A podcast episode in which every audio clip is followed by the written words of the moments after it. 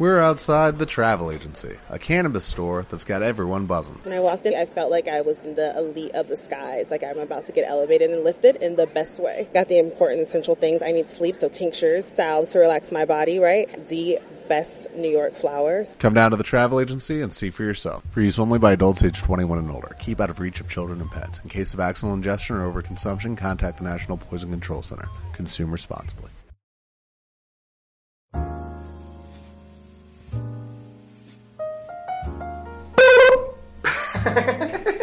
Hola a todos, ¿cómo están? Muchas gracias por acompañarnos en este su podcast Danza la Danza, el podcast que te ayuda a que tu relevea sea perfecto y eterno. Así es. Yo soy Gabriel García. Yo soy Mario Soto y estamos muy agradecidos con todas las personas que nos han escuchado, nos han compartido, nos han seguido en redes sociales, Facebook, Instagram, este, en YouTube.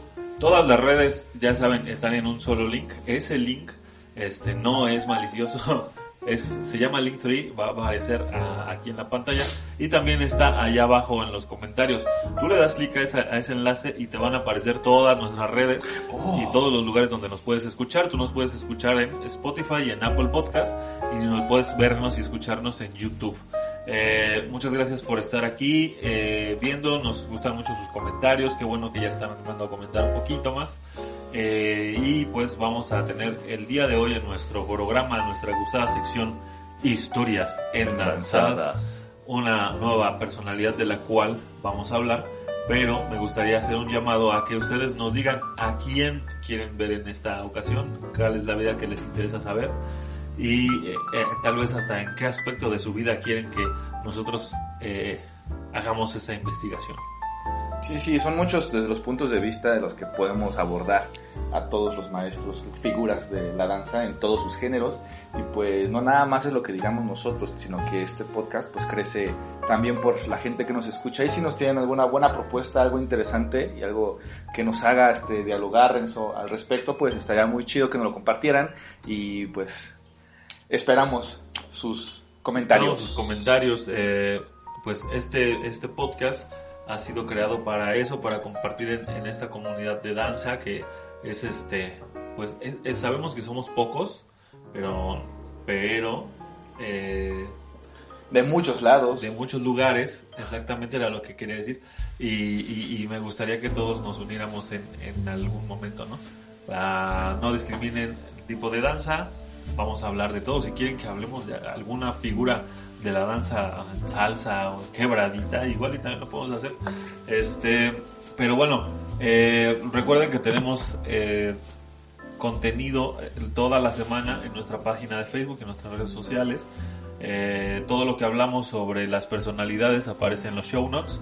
Los días domingo, si hablamos de Pina Bauch, por ejemplo, la semana pasada, este, el domingo de esa semana van a, ver fotos de Pina Bauch, videos, este, no sé, a lo mejor la liga de, del- de la película, donde la pueden ver, este, y bueno, eso es para que se vayan haciendo un poquito más de comunidad. Compartan también si tienen algún un dato curioso que a nosotros se nos fue.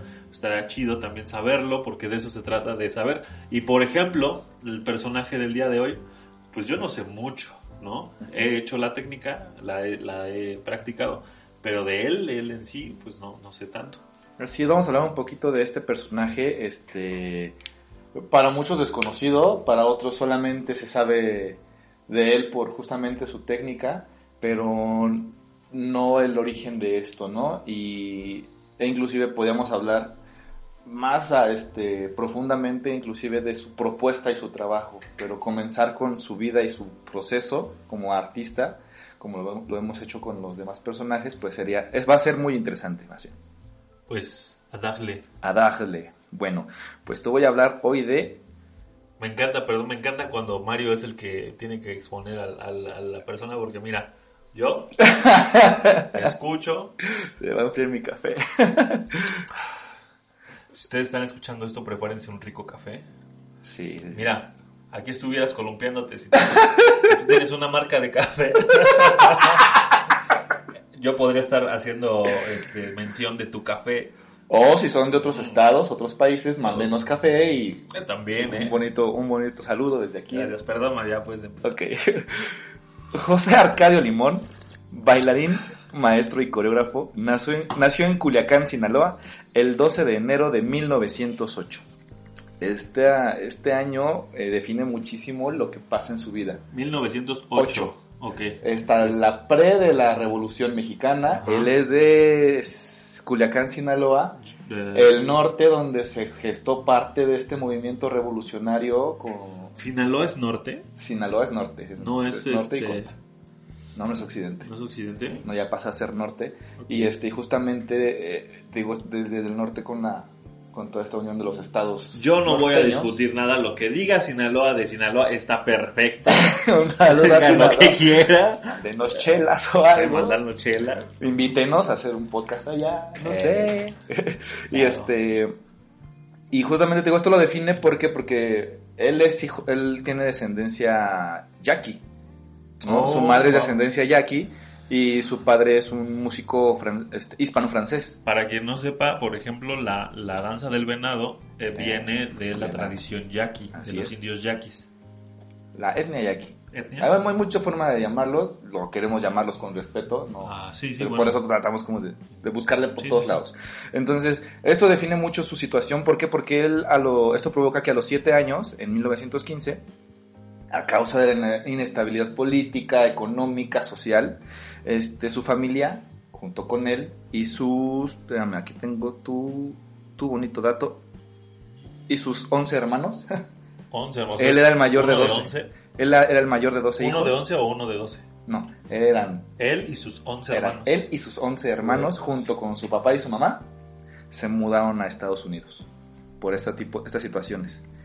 ¿Por, ¿Por cuáles situaciones? La, pues la prerevolución, Oh, ya, ya, ya. la Entonces violencia, inestabilidad social, una estabilidad social, económica, política estaba muy cañona. Ellos deciden mudarse a Estados Unidos y este y se, se establecen eh, al principio en Tucson, Arizona. Después se van a Los Ángeles, California. California. ¿sí? Y de ahí, pues pasó el tiempo, en 19 esto fue en 1915.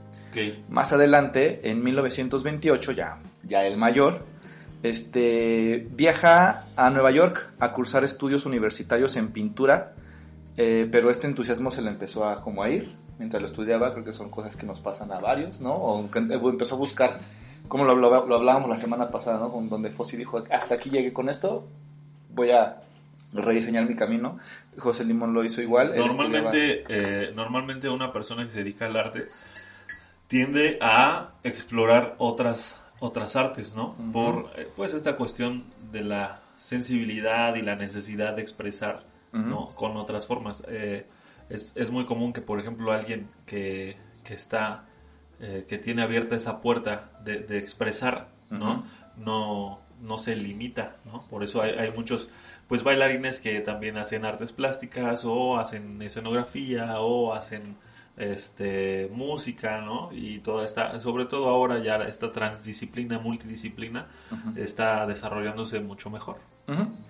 Este, te igual estudiaba artes plásticas, pintura, llegó un momento en el que dijo, no me llena tanto, voy a empezar a buscar por otro lado, y sucedió algo que marcó su vida. En 1929, él decidió dedicarse a la danza tras asistir a una, a una de las actuaciones de Harald Kreutzberg Ajá. Y de Yvonne Georgi. Eh, Como Georgie, ha dormido, no hagan mucho ruido.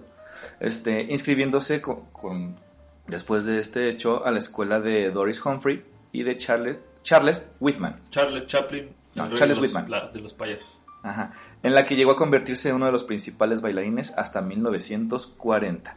En una entrevista cuando se le cuestionó sobre su acercamiento a la danza, eh, José Limón dijo, abro comillas, lo que presencié simple e irrevocablemente me cambió la vida. Vi la danza como una visión de poder inefable, no lo podía explicar. Un hombre puede, con dignidad y torrencial majestuosidad, bailar. Bailar como las visiones de Miguel, Ángel y como baila la música de Bach. De Bach perdón. Cierro comillas. O sea, él, se- él llegó a, una- a un punto sublime al ver danza. Cuando No. vio. Cuando lo vio, o sea, al verlo dijo, esto me, me- me mueve más de lo que lo estaba haciendo, este, estoy decidido a meterme y esto pasó a sus 20 años. O sea, ya él ya en- empe- empezó a incursionar en la danza ya grande, ¿no? Es lo que se dice mucho, ¿no? Es, lo, es lo que se dice mucho sobre... No sé por qué juegas tanto con el micrófono. Es que somos amigos. Se van a dar cuenta que es prop, güey, que no está funcionando. Sí, sí, oye, miren. este es lo que se dice mucho, ¿no? Por ejemplo, que eh, muchos dicen, bueno, no, que no te importa empezar en la danza tarde. José Limón empezó tarde en la danza, ¿no? Aunque, pues sí, hay ciertas técnicas a las que no puedes este, acceder tan tarde. No sé si él practicaba algún deporte o algo. Sí. Eh, y eh, entonces es más fácil, ¿no? ¿no? Ujú. O sea, si yo era gimnasta y digo, bueno, me voy a acercar a la danza, pues no empiezas de cero, ¿no? Tu trabajo muscular, este, físico, ah, es, es, este, pues está desarrollado y ya nada más hay que re- reenfocarlo, ¿no? Aunque no es tan fácil tampoco, ¿no? Porque podemos, po- podemos ver, por ejemplo, se menciona cuando Michael Jordan eh, deja el básquetbol y se va Al al béisbol. béisbol, los entrenadores profesionales de béisbol dicen, es que, o sea, sí es una persona muy entrenada, muy preparada, pero sus músculos están funcionando hacia el básquetbol. Necesitamos trabajar sus músculos para que funcionen al, al béisbol.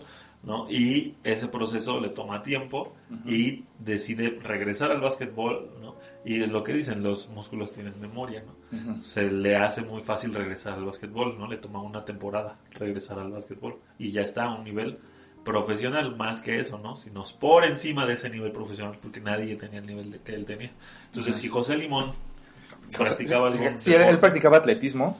o sea, tampoco es que, oye, este peso 110 kilos, Estoy viendo en Netflix. tengo 30 años, peso 110 kilos, no sé nada más que levantar el control remoto, pues Oye. ahora puedo empezar a Imagínate. cargar la danza, ¿no? Vamos a hacerle la escena, viendo Netflix, ¿no? Tuya. Oye, güey. ¿Y si me hago bailarín de ballet? claro, ¿no? Así rascándome la, la barrigota. De que se puede, se puede, ¿no? No, bueno, hay que ver los contextos para decir, Sí. ¿se puede o no se puede? Ajá, entonces, este, él entró ya muy, muy grande, ¿no? De edad, este, para, para ¿Veinte qué? 20 años, a los 20 años, Pero está entrando a ser clásico. a ser clásico, sí. Y este, cuando vio el primer espectáculo, comprendió que ahí estaba su futuro.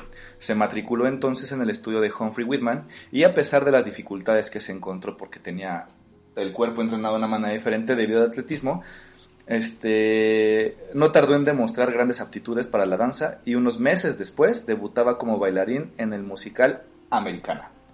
Ok. Fue bailarín solista de la compañía de Humphrey Whitman eh, durante muchos años, donde realizó sus primeros trabajos como coreógrafo. En la, como ejemplo, en la obra, discúlpenme si lo menciono, si lo digo mal, Etude in the Mirror, in the Minor, este, ¿Ah? Etude in the Minor, Ah, en D 1930. minor. D minor, ah, ok. Eh, y Danzas Mexicanas en 1939. José Limón fue catalogado por el New York Times como el más fino bailarín masculino de su tiempo. Ay, Ay. cuánta fila. Permíteme levantar mi meñique. Un trago de café Sí, por José Limón. por la finura. Y la y la masculinidad de su tiempo. pero sobre todo la finura. Bueno, sí. Entonces era considerada una persona fina. Fina más y masculina. Este el, énfasis, el énfasis que José Limón puso para ¿El elefantis? Elefantis. Instruction. El énfasis de José Limón por usar. Yo Para, no, yo no sé qué Q tengo, bye. ¿Eh? Yo tengo ahí, sí. Y mi, y mi inimaginable gracias. Es mi inimaginable e- e- elefantiosis. Elefantiosis. Ok, bueno, comenzamos. Ahora que imaginemos que no pasa nada, entonces, este. corte. Corte. El bailarín masculino de su tiempo. El énfasis que José Limón puso para reivindicar el papel de los hombres en este último tipo de danza tiene una relación directa con los obstáculos culturales y sociales que se le presentaban. Una, ¿cuáles eran? Los obstáculos culturales. Ajá, y sociales que, que representaba para un hombre ser bailarín. Eh, pues a lo mejor pues lo, lo tachaban de faggot, ¿no? Ajá. De chotín. De, o sea, seguían viendo la homosexualidad como algo malo, ¿no? Como, un- como una enfermedad. Entonces, el ese Estamos tipo- hablando de los años, ¿qué? ¿30? En los 40, 3, 30, sí. 30 finales, ¿no? 30, 40, así es. Ajá. Y este, entonces, es lo Pues que digo, es decide- la, es la, según yo, es la temporada de Al Capone y toda esta Ujú, parte. ¿no? Los O sea, gangsters. el hombre tendría que estar vestido de traje, de, ¿no? de Tacuch. de tacuche con su corbatita, pues nada de andar en mallitas con semejante paquetón ahí. ¿Lo viste? Pues no, pero digo, para, para algo sirve la, el suspensorio, ¿no? Ah, bueno, es así. Este, él decide pues como reivindicar o definir este, su papel de hombre bailarín Ajá. en la danza para la gente que lo vea. A pesar de la apertura que se registró en las décadas de los 40 y 50 en el siglo XX, los varones seguían y siguen enfrentando un rechazo familiar y social y chocan con la imagen predominante de la masculinidad. Bueno, yo creo que ahorita eh, es un punto en, en la vida en que, bueno, en la historia más bien, en que incluso en una, en una carrera, eh, bueno, en una escuela, en un, en un ámbito no, No artístico, Ajá. es ya más abierto este tipo de, de, de- ¿cómo se dice? De, de variedades, ¿no? O sea, de, de diversidades, perdón. Este, porque sí han ganado terreno y está muy bien porque pues no tendría por qué este, importar, ¿no?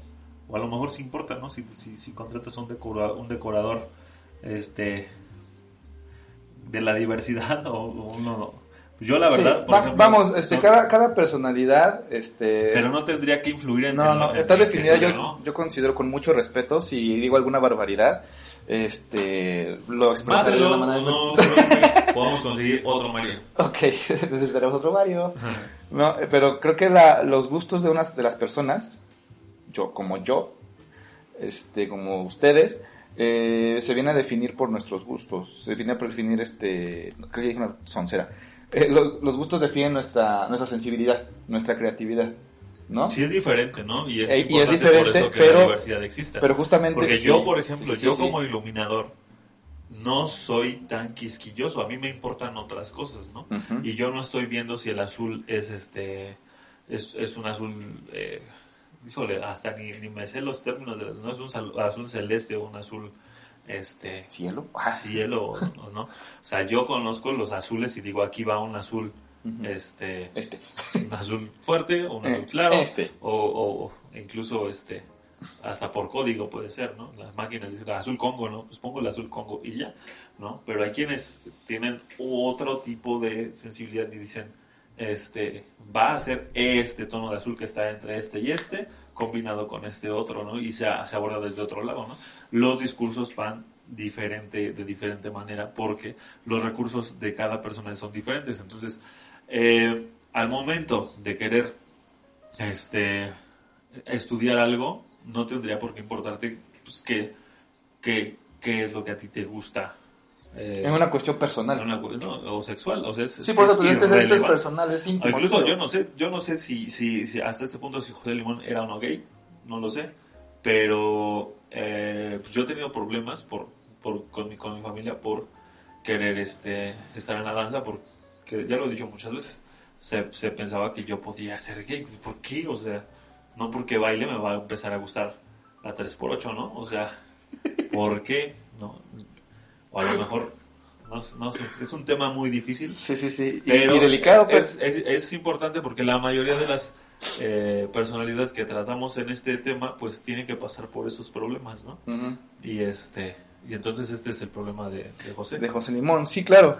Este, en o 1948. sea, ma- eh, tú me estás diciendo entonces ahorita que más allá de, De un problema por ser latino, Ajá, o sea, no, el problema no es que sea latino, no, el problema no es que tenga un acento pocho, ajá. no, el problema es que baila. Que baila. Ni siquiera que sea gay, porque no están Ajá. diciendo que sea gay. No, no, no. El problema es que baila. Ajá. Pues no mamen, ¿no? Sí, sí, sí. No, son, son cosas que, que justamente, miren, mira, eh, para todo el público creo que es una de las cosas padres que podemos manejar los que nos dedicamos al arte. Que podemos cambiar visiones, que podemos provocar este, transformaciones en las formas de ver, de sentir, de consumir, de crear, de vivir la vida, ¿no? Este, si, no sé, digo, un ejemplo muy burdo, ¿no? Los tatuajes. Que antes era de, no, Bueno, si tú te pones a hablar de alguien con tatuajes en 1930, 38, por ahí así, se es un delincuente, cabrón. Ajá, se, se sumaba toda la gente. No, no, no, es ser este asesino. Pero ahora sí yo no sé a quién le iría peor, a un delincuente o un bailarín. Ajá. ¿Sabes? O sea, no tendría por qué ¿no? No, ninguno uno, de los dos. uno, uno de, uno de ellos se dedica a, a precisamente hacer una, una sociedad mejor y el otro no. No sabemos. No, inclusive, o sea, pero por ejemplo, la- lo que quería ir es que la, la como se hablaba antes de, de la gente tatuada, ¿no? Ahora se habla un poco menos, ya hay más aceptación, No, ya hay más apertura y ya está muy puedes ir a una chido oficina con tus con tatuajes. tus tatuajes descubiertos y si alguien te dice algo, tú tienes todo el derecho, porque así debe de ser, yo considero, claro. este, de decir, oye, eso es discriminación y este Incluso, tatuaje mira, no en- me en- define. incluso hay un problema con la cuestión ahorita de la barba.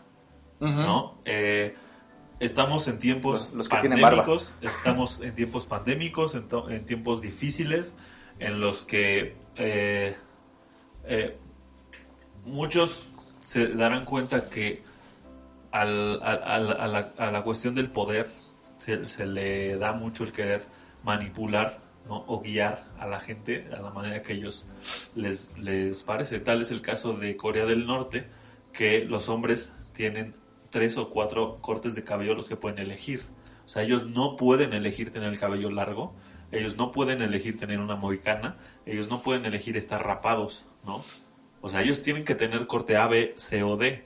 ¿sí? Y esos cortes están con base al corte que tiene el líder, ¿no? Que ya no supe si se murió o no se murió. quién sabe, en este punto de la... hoy, por ejemplo, hoy nosotros estamos en la semana en la que a Chumel Torres se le calla la voz por decir, eh, por, por, Por hablar, por, hablar, por- expresarse. por expresarse, por hacer un chiste eh, racista, ¿no? Eh, y, y porque la orden viene desde arriba y dice, este, pues entonces, eh, cállese cabrón, ¿no? ¿Y qué pasa? Que pareciera que no pasa nada, pero nosotros hoy nos enteramos que HBO le quita el programa, ¿no? Y lo pone en stand-by, cuando en realidad no hizo nada malo, ¿no? Lo que está haciendo es ponerse en contra de este quien está en el poder. ¿Quién ¿no? define ¿Qué esto, va a no? suceder ahorita? A lo que iba. Eh, él es capaz, ¿sí? De decirnos también, no se corten, no, no se corten el cabello de tal manera, no se dejen el cabello largo, está mal, ¿sí? Y entonces la sociedad empieza a decir, sí está mal, ¿no? Y los conspiranoicos dicen por ahí también que es una manera de llamar a la mi- militarización, a meter ley marcial, ¿no? Es decir, todos sabemos que en el ejército nadie puede tener el cabello largo, ni tampoco puede decir qué corte de cabello tiene, ¿no? Esta ley marcial te deshumanifica, ¿no? Te, te deja este, sin posibilidad de expresarte como tú quieres, de ser como tú quisieras ser. ¿no? A diferencia del arte. Entonces, si te mandan un virus, si tú tienes la posibilidad de andar cargando el virus en las barbas, te lo van a cortar. Hay artículos, en este punto, yo no sé cuándo salga el podcast, en este punto hay artículos que dicen, está prohibido usar la barba, no está prohibido usar la barba, pero es como, eh, es lo mismo que sucede con, el, con la ley de tránsito, ¿no? Este, eh, un, La un- vuelta continua. un- no, no, no, un policía azul, un policía Ah, un de, que, de seguridad pública, Ajá. que no es de tránsito, no te puede parar, ¿sí? Pero te para y te dice, no, es que tengo tal orden, ¿no? Y es de alguna manera tolerado que sí te paren. Y si te pones al pedo, él llama a otra patrulla de tránsito, entonces sí ya tienes al tránsito. Entonces, de todos modos, te pueden parar, te, te privan de tu libertad un tiempo en lo que llega el tránsito, entonces ya el problema ya es de tránsito porque ya es de tránsito, ¿no? Y así pasa, entonces te van a decir, oye, este, aquí dice que sí, aquí dice que no, oficialmente dice que no hay problema con la barba, ¿no? Pero como no está la, la, la, la ley eh, tan clara, entonces yo, empleador, te voy a decir, no puedes usar barba, porque yo no quiero problemas de que tú me andes trayendo el virus en tus barbas. Y toca quitarte la barba. Si quieres trabajar, te van a cortar la barba. Es por eso que en el ámbito artístico siempre esas libertades han sido eh, Más flexible. sí, más flexibles y, y- y revitalizantes para una sociedad, ¿no? Tienes el ejemplo de, eh, de los cantantes de rock, O sea, el rock era mal visto cuando, cuando nació y eran todos unos desarrapados, ¿no? Gente que no, que, que no se cortaba las barbas y que no se cortaba el cabello Sin oficio ni beneficio. sin oficio ni beneficio. Y en el punto de- del día de hoy, o sea, hay, hay, hay quienes dicen, es que el rock es lo mejor, ¿por qué están dejando que, que deje de haber rock? ¿No? Cuando es uno de los, de, de- de los géneros musicales en los que se toca instrumentos de verdad, ¿no? Porque la mayoría de la música comercial de ahora no tiene instrumentos de verdad, no hay nadie tocando nada, todo es el productor haciendo eh, samples, ¿no? Eh, incluso puedes hacer un hit con nada, cero músicos, ¿no? Y está de la chingada, ¿no? Ok, es una corriente, es nuevo, es diferente, hay que, apro- hay, hay que aceptarlo, hay que este, dejar que, que- que fluya la corriente, Y, y al final. Este, veremos si trasciende o no, veremos si siguen escuchando a Bad Bunny en el 2040, ¿no? Pero en este punto yo sigo escuchando los Beatles y los y los este lo- los, disfruto, ¿no? Ahora bien, eh, la, la danza y las artes siempre han sido ese, ese escaparate, ¿no? Y es por eso que la diversidad debe ser eh, respetada en estos ámbitos.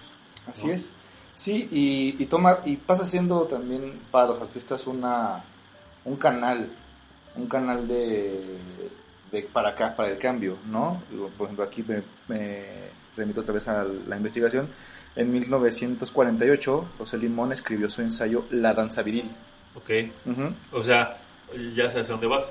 Sí, Ajá. es tachado de marica, podemos decir así. Como algo, como de forma Ajá, despectiva joto, y este, jotito, ¿no? Por, por, por la manera en que uno se mueve al hacer ballet, ¿no? delicado, Ajá. desviado. Entonces este, voy a, voy a decir, voy a hacer danza viril. Ujú. Voy a demostrarles que, que se puede hacer. que un hombre pueda hacer danza y se va a ver como, como yo lo veo y que además les va a producir lo que a mí me produjo. Que no es que esté bien o esté mal, sino que lo que está bien es que haya alguien que diga, ah, se puede hacer de esta manera también y se puede hacer de esta otra. Ujú. No, igual aquí en este momento este, existe este, danzas guerreras, pon, pon tú, montajes o propuestas en la que los hombres, ves a los hombres y dices, wow, ¿no? Los- por ejemplo, el- los bailarines de jarocho, que los ves y son unos monstruos.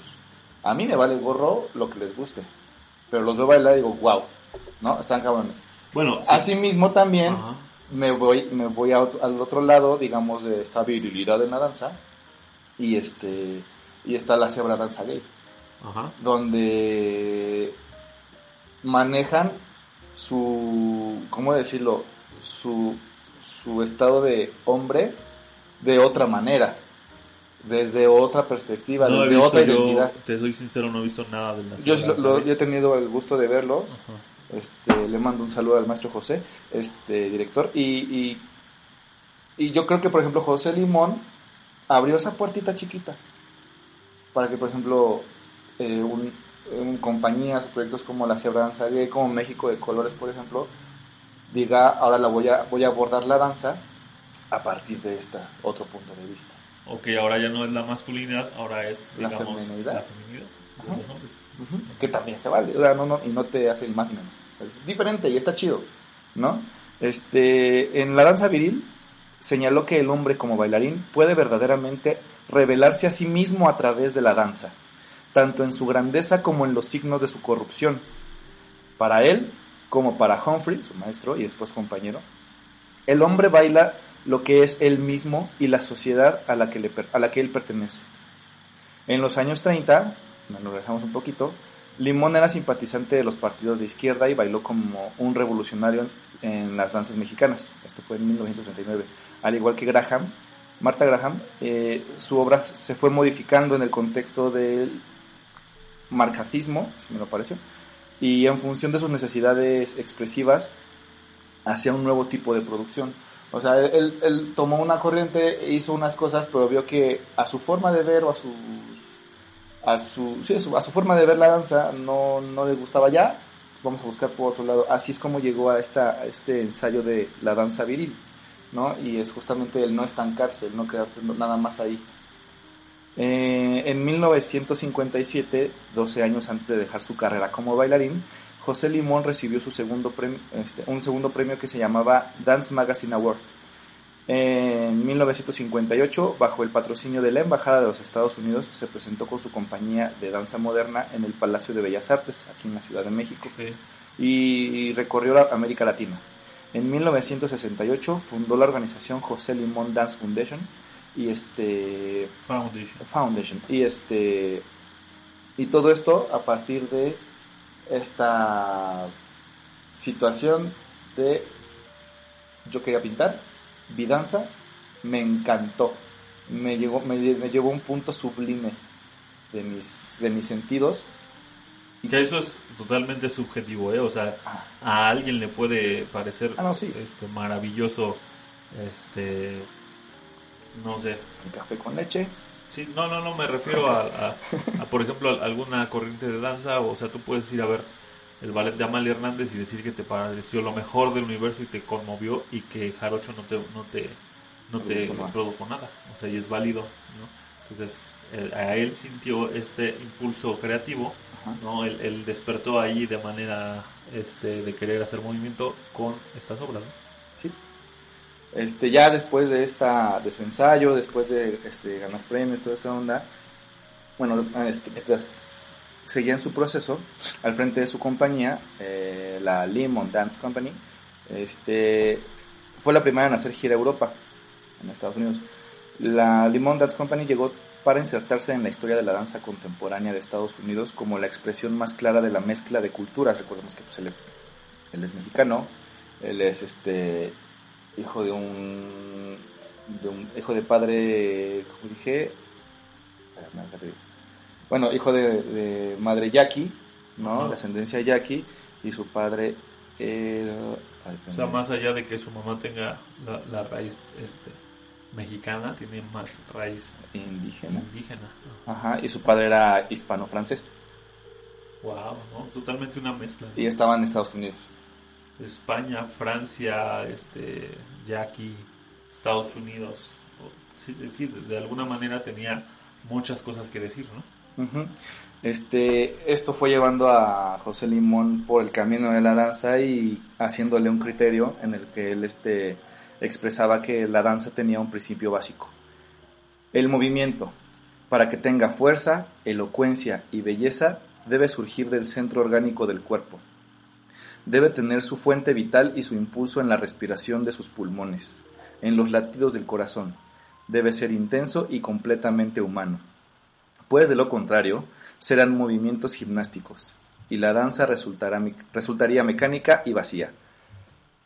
Su aporte más valioso fue la revitalización de los varones en la danza moderna por medio de su presencia viril sobre el escenario. Creo que es uno de los puntos más fuertes de su, como su, lo que le deja la danza como su legado, como un principio, ¿no? O sea, este, no sé, tal vez él, él lo veía de esta manera. Em, si tú estás marchando así como soldado, te impone algo, ¿no? Pero para él no es danza y para él eso no, no se veía como lo que él quería llevar al escenario como Es- un artista. Es una línea muy delgada y muy difícil de tocar. Ajá. Yo, en, en, en mis clases teóricas que tenía en la Academia de la Danza, siempre entraba en esta discusión porque, eh, pues yo, yo siempre he sido parte de, de- de proyectos comerciales, ¿no? Ujú. y showceros y todo esto, y llegaba al punto en el que se hablaba de qué es arte y qué no es arte, que, o sea, en la vida na- nadie lo ha sabido ni lo, ni lo sabrá.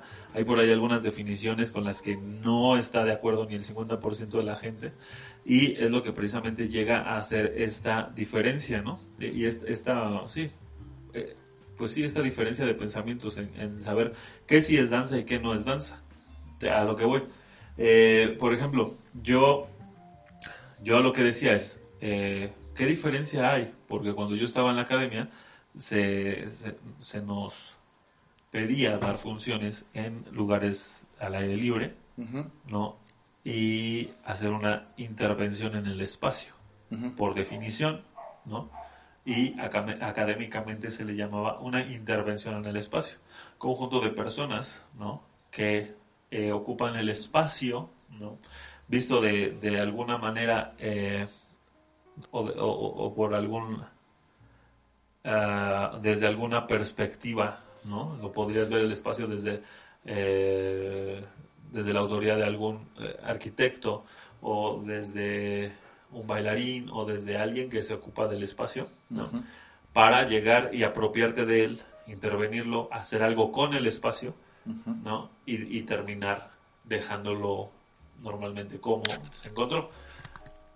Y yo decía, maestra, eh, quien me daba clase de, de- de prácticas escénicas, ¿cuál es la diferencia de una intervención en el espacio y un flash mob, ¿no? Y pues se rasgó las vestiduras, ¿no? ¿Cómo crees que, cómo, cómo crees que eso es comparable? Y la respuesta fue esta, fue, no lo sé, pero de lo que estoy seguro es que no es lo mismo. ¿No? O sea, dejándome a mí en las mismas y yo diciendo, bueno, yo veo Cállate que, por preguntar pendejadas. que yo, que yo lo que tengo que hacer es eh, preparar un show para hacer que la gente de la plaza comercial se integre, se reúna, ¿no? Yo ocupo los elementos que hay en la plaza comercial porque ni siquiera hay un templete, ¿no? Hago mi acto escénico, logro que la marca que me contrata, ¿sí? Tenga ese cometido eh, y este y, y, y- volteen a ver su tienda y la gente ve el, el- el acto escénico y entonces ahí se termina, pero no es danza porque no hay un discurso ni hay una planeación en la que se establezca que estás buscando hacer arte, ¿no? A lo que algunos otros autores dirán, no importa, si conmueve es arte. A lo que otros autores dirán, no, pero si no tienes una justificación, no es arte. A los que otros dirán, ok, entonces yo pongo lo mismo de siempre, un retrete, le doy una justificación y ya es arte. ¿No? Y se vuelve un cuento de nunca acabar. Evidentemente, José Limón lo que está haciendo aquí es decir eso. Es decir, si yo hago esto de esta manera, sí es danza, y si ustedes lo hacen de esta otra, no es danza. ¿no? Me parece una, una manera muy subjetiva de ver las cosas, muy personal, ¿no? Válido, ¿no? Eh, perfecto que quede en registro, que, que él, no sé si eso es de un libro de él o algo así, pero está bien ver la perspectiva que tenía él, ¿no? Que no porque lo diga él es cierto, ¿no? Ni tampoco es que no sea cierto, sino que cada quien tiene su manera de llegar a eh, tener sus conceptos claros, ¿no? Y decir, yo considero que esto sí es arte y yo considero que eso sí no es arte, es como Dios, ¿no? Si tú crees en Dios, hay Dios, si tú no crees en Dios, no hay Dios. Así es, o sea, si tú crees que eso es arte, es arte, si no quieres que es, si tú crees que no es arte, no es arte para ti. Para ti funciona muy bien, en lo colectivo ya es donde te metes en problemas, porque va a llegar alguien a decirte sí o no, estoy contigo o no, y puedes llegar a tener estas discusiones que no llegan a ningún lado, ¿no? Al final de cuentas, si tú sientes que lo es, lo es, ¿no? No, y acabó siendo su propuesta arte Ajá. para mucha gente. La prueba está en que su estilo se, se, se transformó en una técnica y esa técnica sigue vigente hasta la fecha. Es una técnica con todas sus letras, ¿no? Yo estoy, eh, yo hice la técnica en clases y es de las técnicas que más me, me gusta hacer. Es, es claro como todo, como Graham, como este, eh, lo vimos en el, en el pasado de que hablamos de Fossi, ¿no? Ujú. Como Fossi, toma la base en la danza clásica y a partir de ahí empieza a desarrollar otras cosas también, ¿no? Hay primeras posiciones abiertas, hay segundas, terceras, cuartas. Las posiciones son las mismas que las del ballet clásico. La, la manera de desarrollar la, la clase es también la misma, ¿no? Un calentamiento, este adiestramiento del cuerpo, nada más que también si él ocupa el piso y trabaja con esto que es la caída y la recuperación, ¿no? Eh, que es lo que a mí me parece fascinante estar haciendo clase de ballet con caídas y recuperación. O sea, es, es, este, es muy este es muy enérgico, físico y emocionante para el bailarín cuando está ejerciendo esa técnica, ¿no? Tú acabas bañado en sudor, ¿no? Te caes, te levantas, te tiras, te caes. O sea, obviamente todo con sus respectivos eh, normas dentro de la técnica, ¿no? En, en cuanto a hacer o una contracción o una caída o la manera de caer y de recuperar, ¿no? Es muy divertido y es, es una de las técnicas que más me gusta hacer. Incluso yo dije en el programa pasado que me caga la mezcla que se hace con el jazz, ¿no? Y pues evidentemente yo cuando daba clases de jazz hacía mi mezcla de jazz con limón, ¿no? Y llegaba la parte en la clase de jazz en las que yo daba la cruz de Hughes con limón, ¿no? Que así me la enseñó mi maestro, este, que en paz descanse. Eh, ay, ahorita se me fue su nombre.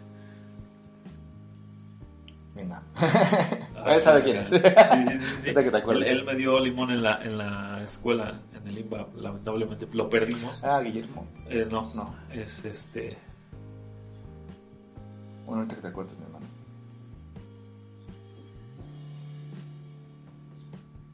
Aquí pones cámara rápida.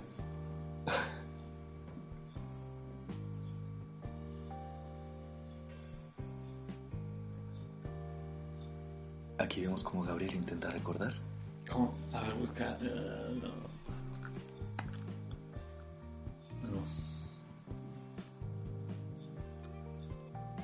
Busca el, el face de Yeye y que aparecer con él.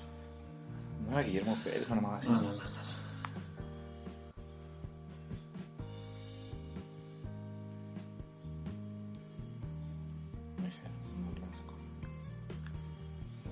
A ver, En fotos.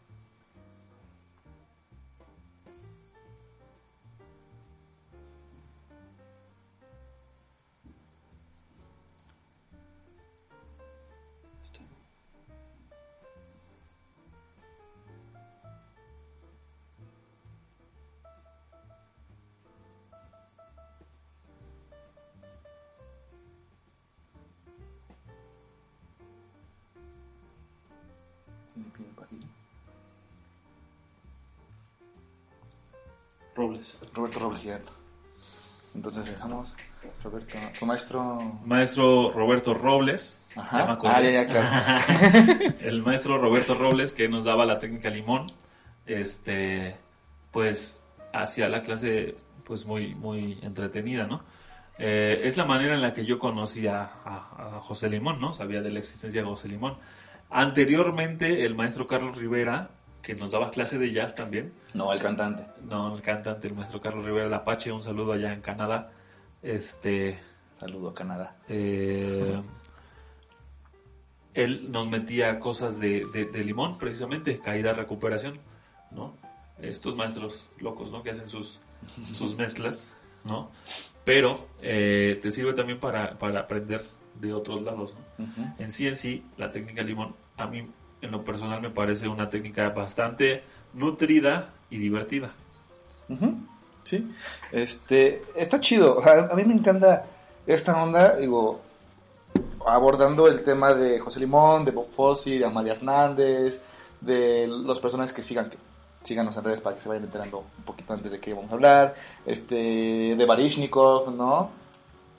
¿Cómo trasciende el trabajo de una persona a lo largo, a lo largo de una amplia carrera de un camino de sacrificios, de este, caídas, de levantadas y cómo eso los lleva a dejar un legado y que eso lo podemos nosotros eh, tomar como una herencia y eso ta- tal vez salga uno de mil millones de bailarines.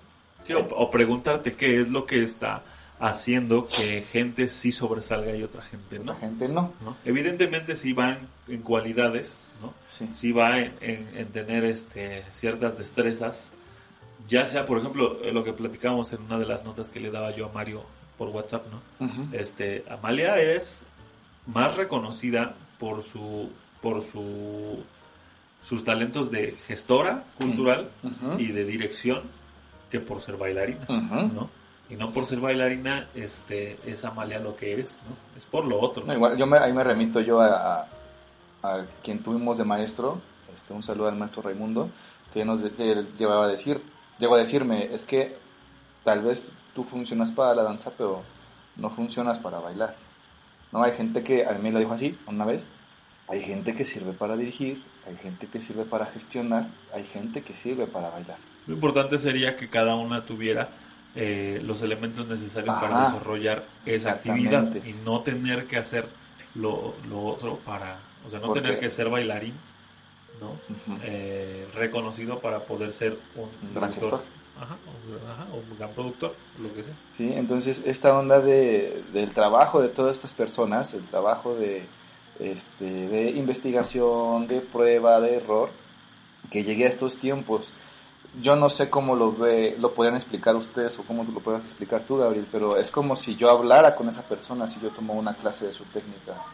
O sea, te, está, te están dictando, aunque sean tus maestros, que no tampoco lo conocieron, tal vez, te, están, te estarían dictando este, parte de su conocimiento y es como si esa, la voz de esa persona trascendiera en el tiempo y siguiera enseñando. Es una manera precisamente de trascender, ¿no? O Está sea, tú no, tú no puedes dejar de ocupar un iPhone y dejar de tener, ¿no? Ah, en tu mente, ah, Sí, no, no, deja en tu mente, en tu, en tu vida, lo que alguien detonó en su cabeza, ¿no?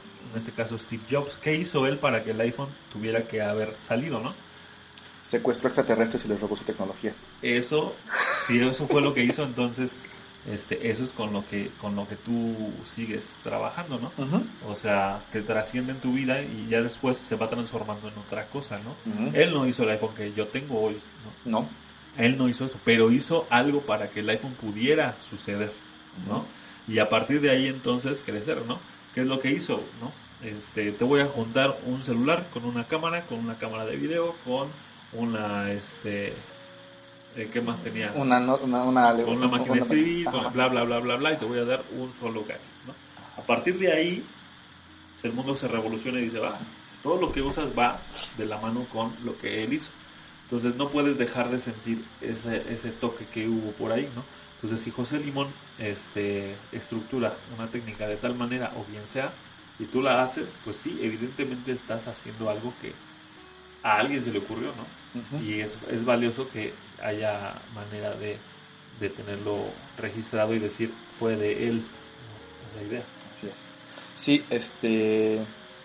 eh, Carla Maxwell, quien llegó en su momento a ser eh, directora artística de la Limón Dance Company, aseguró que sin José Limón la danza actual no sería la misma. Abro comillas a partir de este momento y dijo: brindó una visión diferente de lo que tenía que ser un hombre bailarín, hacia un retrato de un hombre completo que es capaz de proteger a una mujer, pero al mismo tiempo con la gracia y sensibilidad para danzar en el escenario.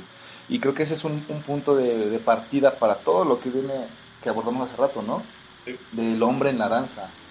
Que Bueno, en, en la danza clásica el hombre estaba eh, Limitado. limitado a ser el cargador, ¿no? Y el, el el partner. Sí, sí, sí. Ser la, la plataforma en la que la mujer se queda parada y da giros, ¿no? Como, como en estas cajitas de musicales, ¿no? O sea, ese imán que está girando y está haciendo que la, que la bailarina gire, eso es el hombre, ¿no? O sea, lo que tenías que hacer en el ballet en algunos tiempos es, ok, estoy viendo a la bailarina, voy a omitir al bailarín, ¿no? Cómo la bailarina da vueltas como en la cajita de musical.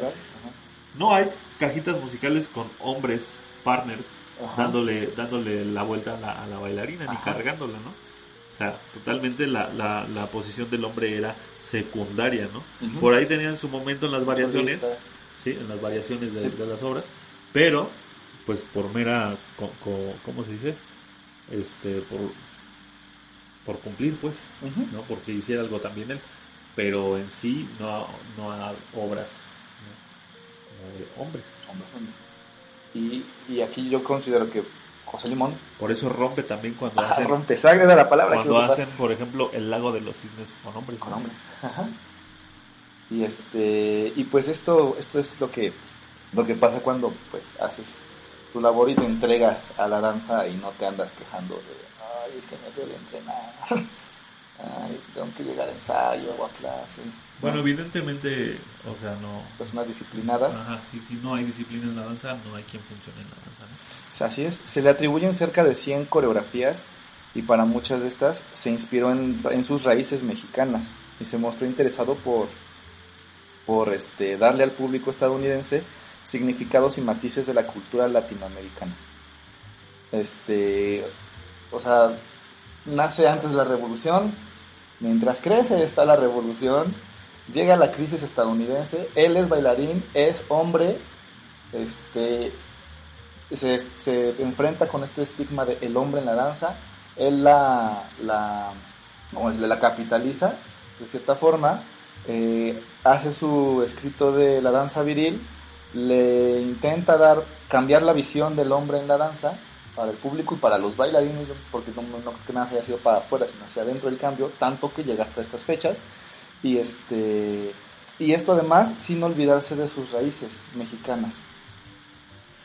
Habrá que, sí, sí, sí está bien que, que siga viendo sus raíces, pero habrá que ser sinceros y darnos cuenta que él aquí no hubiera hecho nada. No, no, No, lo hubieran o sea, matado. Sí, no o sea, si allá, si allá había una segregación por ser bailarín, ¿no? Acá en México, en México- en esas épocas, no. Estará O sea, muy, muy Estás cabrón. hablando de que de Villa, de Villa, de, de, de Zapata, O sea, cabrón, si no tienes los pantalones miados y el bigote este a- hasta el piso, eres un eres un marica, ¿no? Ajá. O sea, mucho menos ponerte unas mallas para entrenar. Él aquí no hubiera sobresalido en nada. Hace un favor al, al voltear y decir también tengo esta raíz. Sí, porque, o sea, no dejo de ser mexicano. pues sí, y ciertamente yo creo que no le debe nada a México, ¿no? Es como Cuarón, ¿no? Ajá. O sea, sí aquí se formó, O pero a de madrazos, ajá. Y este, y, y estar chingando y chingando y mejor decir, voy para allá, ¿cómo puede ser más fácil ir a otro país?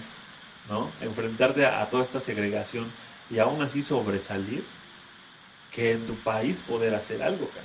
O sea, a- a- está muy cabrón. O sea, ahorita, al día de hoy, hay un recorte del 75% en los presupuestos de cultura, ¿no? Yo, pues, quien nos sigue, sabe que a mí toda esta cuestión de apoyos gubernamentales me, me- o sea, me vale madre porque eh, yo creo que nosotros lo que debemos de hacer es industrializar la danza, ¿no? Hacer una industria de la danza para que pueda ser sustentable, como lo es el cine, como lo es la música, ¿no? No hay nada de malo en eso. Lo que, lo que está pasando es que si bien hay organismos que están funcionando y que están ayudando a que al menos tengas un teatro cerca de tu, de tu casa o cerca de tu, o al menos uno por país, digo perdón por estado, ahora, o sea, si los, eh, si los, si los teatros estaban abandonados, ahora van a estar más. Yo doy, yo que doy funciones en, en este, en teatros de Limba, ¿no? Teatro de la Danza, Flores Canelo, Teatro de las Artes, Bellas Artes, el mismo Bellas Artes, que es el mejor de todos en cuanto al presupuesto. Eh, te topas con que del Teatro de las Artes para abajo no hay este calles, eh, no hay en las calles pisos, cinturas y cabezas. Tienes que trabajar o con cinturas, o con cabezas, o con pisos. Me refiero a las luces que están de los lados. Te pones una luz en el piso, otra en medio que es para la cintura y otra arriba que es para la cabeza. Y así vas, vas iluminando. Y nunca, nunca tienes los tres focos en cada término. Ahora, ¿qué va a suceder, güey? O sea, no me podían poner 10 especiales, ¿no? 10 licos, porque no todos los licos tienen eh, foco, porque eso es un gasto que está en el presupuesto. Si al presupuesto le quitas el 75%, pues no va a haber ni para pagar la luz, porque sepan lo que la luz de los teatros se paga, ¿eh? Y el agua y todo. O sea, no pagan una renta ni nada, pero tienen que, que costear sus, este, sus gastos fijos, ¿no? Y, pues no, o sea, no hay manera, no hay manera. Si a lo mejor estabas pensando que, o sea, si tú ves la ópera de París o, o algún otro teatro de primer mundo que las butacas dan vueltas, se acomodan de cinco maneras diferentes, se quita la primera sección para, para poner a la orquesta, se levanta, se baja, se sube. Olvídalo, güey. O sea, si aquí eso no pasaba, ahora menos Menos. va a suceder. Y creo que es, un, es la labor de nosotros, los artistas, pues encontrar la manera de salir. Como... No, fíjense que no lo estoy diciendo a manera de decir si el bailarín tiene que vivir del Estado, sino que la danza, ¿sí? Sí tiene que ser apoyada por el Estado, ¿no? Como estas cuestiones institucionales. Y cuando no, cuando no sucede así, creo que también debemos encontrar, no por esta necesidad de seguir siendo artistas, ¿no? porque es, nece- es una necesidad. ¿no? Sí, pero teniendo toda esa base, no puedes emprender, O sea, el trabajo que le costó a Alejandro Gou levantar el Teatro Aldama, que se quemó, y volverle a poner butacas y volverlo a pintar y volverle a poner luces y toda la instalación de luz y bla bla bla bla bla bla bla por para que ponga Billy Elliot cabrón que le costó más de dos millones de pesos y yo como persona de, de danza poder decir no puedo pagar un boleto para ir a ver Billy Elliot, ahí es donde está la chingadera. ¿no? Porque si él puede poner todo el esfuerzo que tiene, a lo mejor alma al teatro, güey, y hace todo el esfuerzo posible para que eh, ese tipo de teatro llegue a México y las instalaciones de las de- de estas este, empresas eh, privadas puedan estar funcionando, va a valer madre porque al momento de querer ir a comprar, pues no vas a poder pagar lo que vale, ¿no? Pero si te pagas una peda de un fin de semana.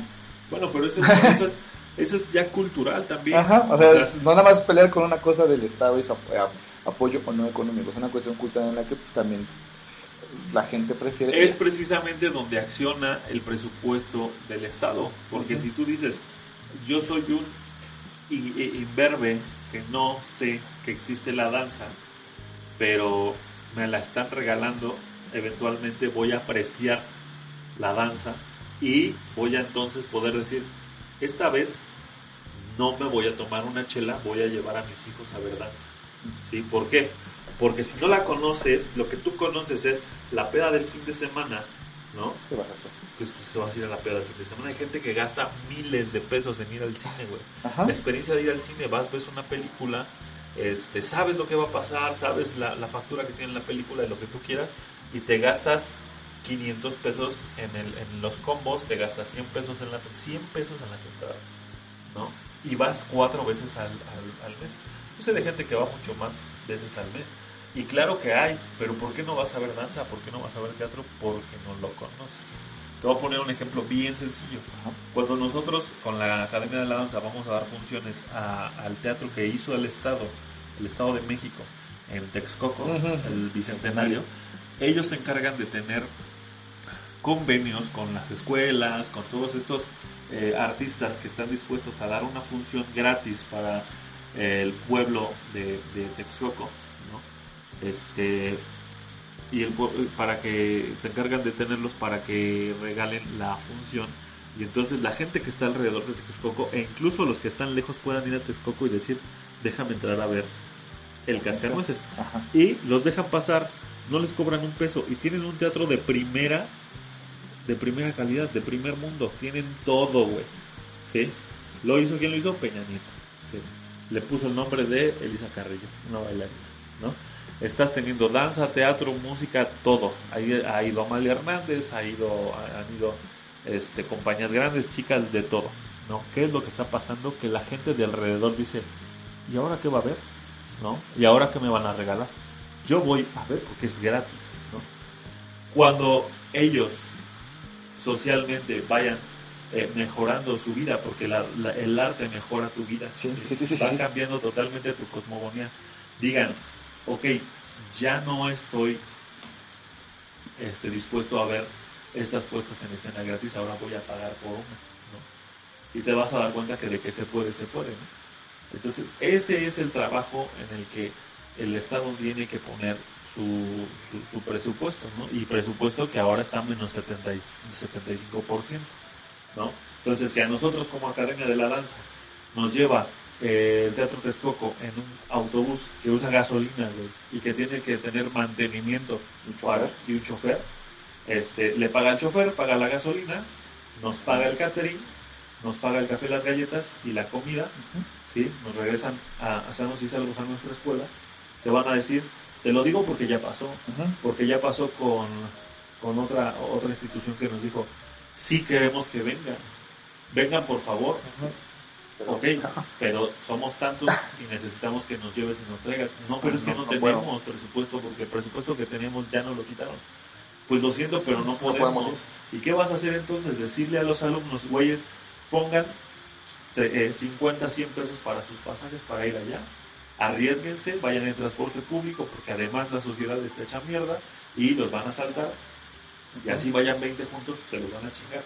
Este, eso, eso es lo que estás, eso es lo que estás buscando. Y entonces vas a decir, no voy a llevar la compañía, que aunque tengo toda la disposición de regalar mi trabajo para difundir y para hacer esta labor humanitaria de, eh, de que la gente tenga eh, acceso a la cultura, este, no voy a poder hacerlo porque no tengo los medios, porque los alumnos no tienen los medios, porque el recinto no tiene los medios, entonces por lo tanto no va a haber funciones, por lo tanto las eh, todas estas este, instituciones culturales se van a decaer, van a estar en decadencia y vas a tener este, pérdidas físicas, personales, ¿no? Porque toda la gente, al no poderle pagar, se va a ir, el, señor del, del camión no va a tener un trabajo porque no le van a poder pa- pagar, ¿no? Entonces, ¿qué va a pasar con la sociedad alrededor del teatro del Texcoco, güey? ¿Qué va a decir? Pues sí, ah, no hay danza, ah, no hay nada, ah, regreso a ver mis calles pintadas, a ver cómo matan al vecino, a ver cómo somos una sociedad de mierda y nunca voy a tener una visión de otras cosas, de otras maneras de apreciar la vida y de decir quiero esto y no lo otro. Sí, y hagamos un ejercicio. Sin embargo, espera, sin embargo, vas por la pinche carretera de Texcoco, ahí donde está, güey. Y tienen un letrero enorme que cuesta una puta la nota que dice Texcoco, el lugar donde se vive bien. ¿Se vive bien, hijo de tu puta madre? O sea, ¿se vive bien? ¿Cómo vas a poder decir que se vive bien cuando vas a quitarle el presupuesto a todas estas eh, instituciones que van a hacer que vivas bien? Y la gente no va a poder costeárselo. No, no seas incongruente. Así es, es lo que, a lo que iba, hay que hacer un ejercicio de reflexión de cómo podemos, desde donde estemos, ¿Sí? desde donde estemos, si tú eres público, si tú eres estudiante en arte, si eres gestor, maestro, este, director, creativo, este, no sé, lo que sea, ¿no? Sí, Como a través del lo arte que está- puedes, puedes provocar el cambio, güey. Lo que están provocando es que, si bien José Limón en ese momento dijo, ok, ahora soy José Limón, voy a ver mis raíces y entonces este no me olvido de mis raíces. Y se la voy a ir a poner a Estados Unidos en su casa. Tenga todo el derecho de decir, México no vale madre, güey. ¿no? Y que Y entonces ahí te va. en 2040 un chavito que nació y creció en Texcoco sin tener esto que te estoy contando, logre hacerlo en la vida y diga, eso no se lo debo a mi país. No tengo ninguna responsabilidad con mi país porque nunca me apoyo. Y fíjate que él llegó aquí patrocinado. O sea, él regresó a, a- a México patrocinado para presentarse en el Sí, Palacio. claro, sí, porque ahorita le pagan a Cuarón para que venga a dar pláticas, güey. Ujú. Pero Pero cuando Cuarón cuando- estaba aquí nadie le daba un peso, güey. Ay, Pero, pero- oye, no mames, güey, le robaron, le robaron su equipo Ah, aquí, aquí en la Ciudad de México. en, en Roma, cuando filmó Roma, y lo fueron a cancelar, a clausurar la grabación porque no tenía permisos y porque él no quería dar la mordida, cabrón. Ajá. Entonces el mismo pinche delegado le dijo no puedes grabar, Ujú. ¿no? Y tuvo que hacer maromas para poder grabar. Y ya que grabó, ay no Y ya que se fue a los Sí, Óscares, entonces Por ya- orgullo. gracias a la Roma y ya casi No. casi este le ponen ahí una pinche alfombra roja para pasar por donde filmó Cuarón. Gracias Cuarón, no chinga tu madre, güey, o sea, Gracias a mí. pues Cuarón. sí, Un saludo a Cuarón. A día venga. aquí a la Roma. Aquí a la Roma. La calle Roma, esquina con Santa Lucía. este, bueno, cerrando un poquito ya este, este tema. Eh, José Limón murió en Estados Unidos el 2 de diciembre de 1972 y a 47 años de su muerte que se cumpliría este, este diciembre que viene, eh, su legado sigue vigente dentro y fuera de su país, de su compañía y ojalá y de estos tiempos, ¿no? Que siga trascendiendo, porque ellos siguen siendo nuestros maestros, aunque no nos den clases. Pues sí, porque tiene su técnica para Eso es lo chido de, como legado. ¿no? de- de dejar un legado bonito, ¿no? Y pues bueno, Hasta aquí el, el podcast del día de hoy. Muchas gracias por seguir escuchándonos. Eh, estamos, ya saben, los días martes con el chismerío, así Con es. sus- Can, can, can, con sus este, Anécdotas. anécdotas, con sus memorias entre piernas. Yo siempre pido Eh, oigan, no sean penosos, les da pena compartir sus memorias. Si tienen muchas y muy buenas, este, Sí. no, no pasa nada, compártanlas, es nada más para pasar un Y buen sepan, rato. y sepan también, digo, este, que acabando de leerlas, se borran, o sea, no es como que, ah, aquí lo voy a tener. No, no, no nos interesa eso. No nos interesa, lo que queremos es cotorrear, lo que queremos es este reírnos, ¿no? Es parte del mexicano. Es nuestra dualidad. Ajá, parte del mexicano, ya, ya estamos aquí filosóficos. aparte el mexicano es reírse de sus tonceras, ¿no? O de la mala suerte que a veces No, y también, o sea, más, sí, te lo decimos a los mexicanos porque la gente de Guatemala, de Honduras, de Nos Salvador, están son mandando. los que están mandando. eh, sus anécdotas, ¿no? Y ellos, o sea, están este en la danza también y está muy chido que estén colaborando con nosotros, mexicanos no se queden atrás. Así es, pues, pues por favor ahí les encargamos un saludo a Centroamérica, a Sudamérica, a Estados Unidos, también que nos han mandado desde allá mensajes. Y que nos escuchan, o podemos ver que nos escuchan en Eh, Europa, En, algunos Europa, países. en Italia, España, son Francia. mexicano perdido por ahí.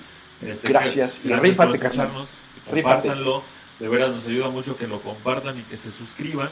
Eh, nosotros pues no generamos ninguna ganancia de hacer este este contenido, pero eh, nos ayuda a poder seguir con esto el que ustedes nos eh, apoyen con una suscripción o un like en YouTube. Así En es. las otras, eh, aunque lo escuches en Spotify, nada más ve a YouTube y ponle suscribirte y ya con eso nos estás ayudando. Así es, este. Pues bueno, Nos estamos en Spotify Ah, como sí. Danza la Danza, en Instagram como Danza la Danza, en la página de Facebook como Danza la Danza y eh, va. todo está en un solo link que Ajá. te dejamos aquí abajo, vez. Linktree, diagonal Danza la Danza. Este, dale clic y ahí te va a decir qué quieres, a dónde quieres ir, qué, cómo lo quieres ver y vas a poder ver todos nuestros contenidos. así es. Pues este, también que nos busquen en Instagram con arroba danza la danza, este, si lo, ya lo habías dicho, pero pues esperamos sus, sus comentarios, sus anécdotas, sus propuestas, síganos, cotorren con nosotros, este, platiquemos de qué les gustaría ver en el programa, de qué les gustaría platicar y que nosotros platicáramos. Por el momento no podemos tener invitados, entonces No, por un rato no va a ser No va a posible, ser. pero estamos trabajando por eso con este tipo de contenido. Muchas gracias, nos vemos en la próxima. Bye.